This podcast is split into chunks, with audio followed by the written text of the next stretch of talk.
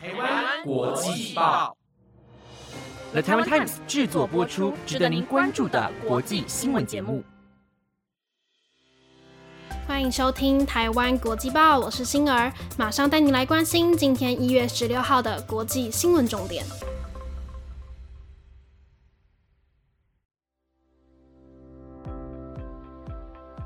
各位听众朋友，大家晚安。这礼拜大家过得怎么样啊？不知道大家喜欢吃什么样的水果？冬天我最喜欢吃的就是草莓了。酸甜的草莓配上蜂蜜，一口咬下去，整天的疲劳都消失了呢。尤其吃当季的水果，最能感受到台湾季节的变化。大家不妨留言告诉我，你最喜欢的水果是什么吧。那今天的新闻有：东加火山爆发，引发地震和海啸；洛杉矶货运列车盗窃案逐月增加；俄美欧会谈无效，恐增加出兵乌克兰的机会；以及你知道吗？吸食电子烟的患者在感染新冠后，会比较容易出现症状。想了解今天的新闻内容，就和我一起听完今天的台湾国际报吧。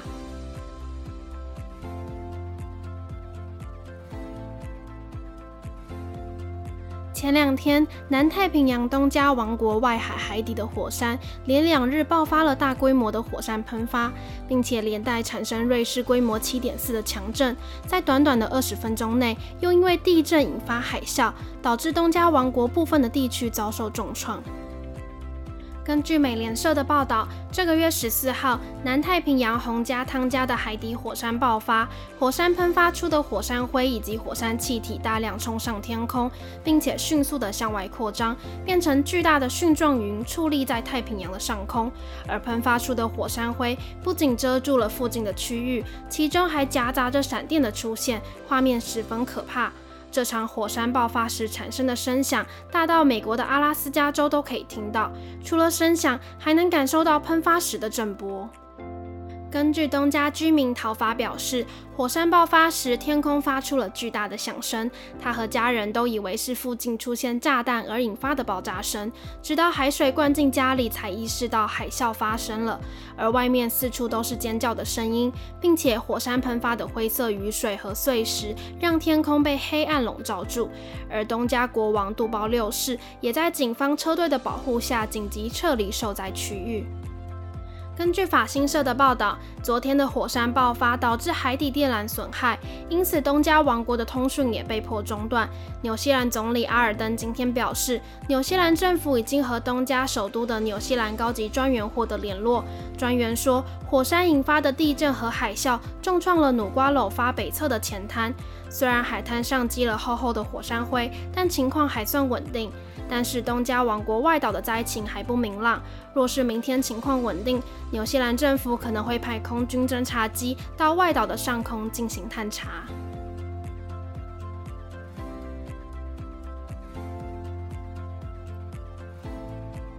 近几个月来，美国洛杉矶的铁路频繁地遭到偷窃，每天有数十辆货运列车在暂时停靠时遭到窃贼偷窃，并且他们会将偷出来没有价值的东西撕烂，随手丢弃在铁轨上，因此铁轨上布满了包裹的纸箱和民众的货物。根据法新社的报道，美国洛杉矶的铁路盗窃案在这几个月以来逐渐的频繁。承载美国主要邮购和快递公司的亚马逊、达基特以及联邦快递等等的公司，没有一个逃过被盗窃的命运。窃贼首先会趁着货运列车停靠休息时，爬上货运集装箱，并且轻松地以剪线钳破坏锁头。接着，他们会打包所有有价值的物品，而那些太过笨重、无法搬动、转卖或是过于廉价的货物，就会被他们撕毁，并且随意丢弃在铁轨上。而洛杉矶警察在去年年底逮捕了一百多个犯案者，但联合太平洋公司的发言人表示，即使当场捕获窃贼，所涉及的罪状顶多是轻罪或是行为不端。这些人在支付罚款后，又可以重新被释放，并且再次犯案。根据法新社收到来自联合太平洋公司的一封信，信中表示，光是去年十月的铁路盗窃案就比二零二零年十月增加了百分之三百五十六，并且不仅盗窃案持续性的暴增，攻击和持枪抢劫列车上执勤员工的事件也不停的增加。而美国有线电视新闻网认为，货运列车多次发生偷窃，背后最根本的原因是因为贫穷。近几年疫情的流行又加剧了地区贫穷的问题。目前要面对许多没有工作、教育、政府福利以及移民问题的人们，已经让洛杉矶无法负荷。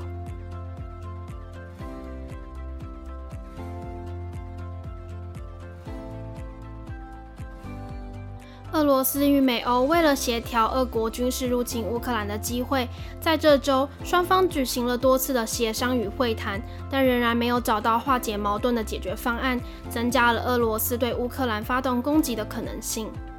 前阵子，俄罗斯被指控在乌克兰边境驻派了大约十万的兵力。就在这周，俄罗斯与美欧为了乌克兰的危机，连续举行了三次的会谈。但因为美欧拒绝了俄罗斯北大西洋公约组织不再往东边扩张的要求，因此双方的外交协商走入了死巷。而就在俄罗斯与美欧十三号举行完会谈之后，十四号的凌晨，乌克兰政府的网站就遭到大规模的网络攻击。受影响的七十个单位网页中，也包括了国安及国防委员会。虽然大多数的网页已经恢复，也没有资料被盗窃的发生，但基辅国安部门认为，这次涉案是与俄国情报单位的骇客组织有所关联。同时，美国也发出警告，若是俄罗斯的外交没有办法达到他们要的目的，可能就会在近几周内发起假旗行动，就是为了误导民众，会编造借口，以作为入侵乌克兰的理由。而白宫发言人沙奇也表示，莫斯科指控基辅准备攻击驻扎在乌克兰边境的俄国军人，就很有可能是为了出兵而制作出的借口。而乌克兰遭受网络攻击之后，乌克兰的总统泽伦斯基提议，希望能与美俄领袖展开三方会谈，尽快解决这次的外交问题。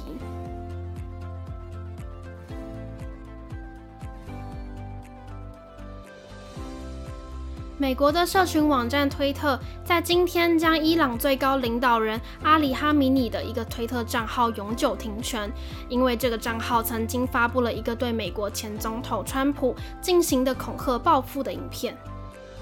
二零二零年的一月三号，川普曾经命令美国军方以无人机空袭伊拉克的巴格达机场，并且要求射杀伊朗革命卫队圣城部队的高阶将领苏雷曼尼。这件事情之后，伊朗的最高领袖哈米尼多次承诺会为了苏雷曼尼的死，向川普做出复仇的行动。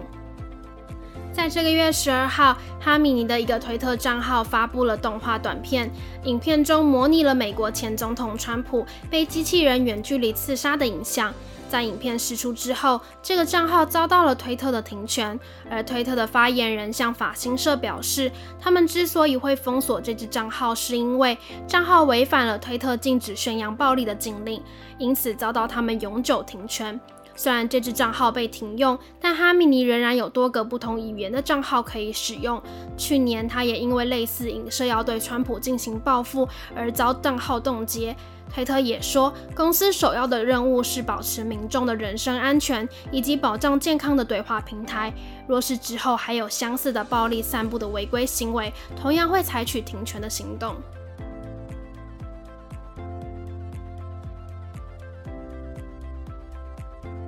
根据路透社近期整理出来的三项新冠研究表明，比起没有吸食电子烟的患者，电子烟使用者感染新冠后的风险会比较高，也比较容易发展出各项的症状。原因可能与发炎的状况有关。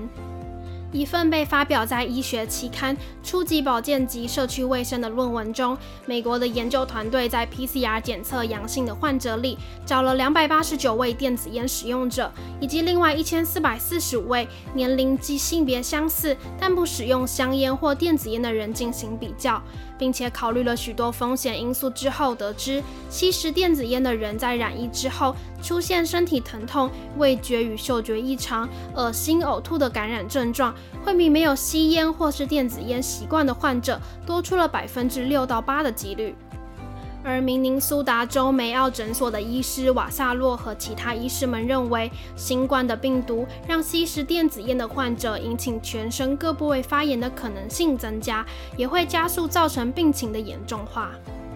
而英国埃克塞特大学医学院发现，病患在 PCR 检测出阳性后，虽然有五天的隔离，但仍然具有三分之一的传染性。即使隔离十天，也还会有十分之一的传染力，甚至有些人在六十八天之后，还是有机会传播病毒。不过，根据德国明斯特大学的发现，一款流感实验性的药物是有机会可以对抗新冠病毒的，不只能防止病毒在细胞中繁殖，也能减少重症的出现。期望能早日研发出对抗新冠的药物。在这之前，大家还是要好好保护身体，一起过一个健康快乐的新年。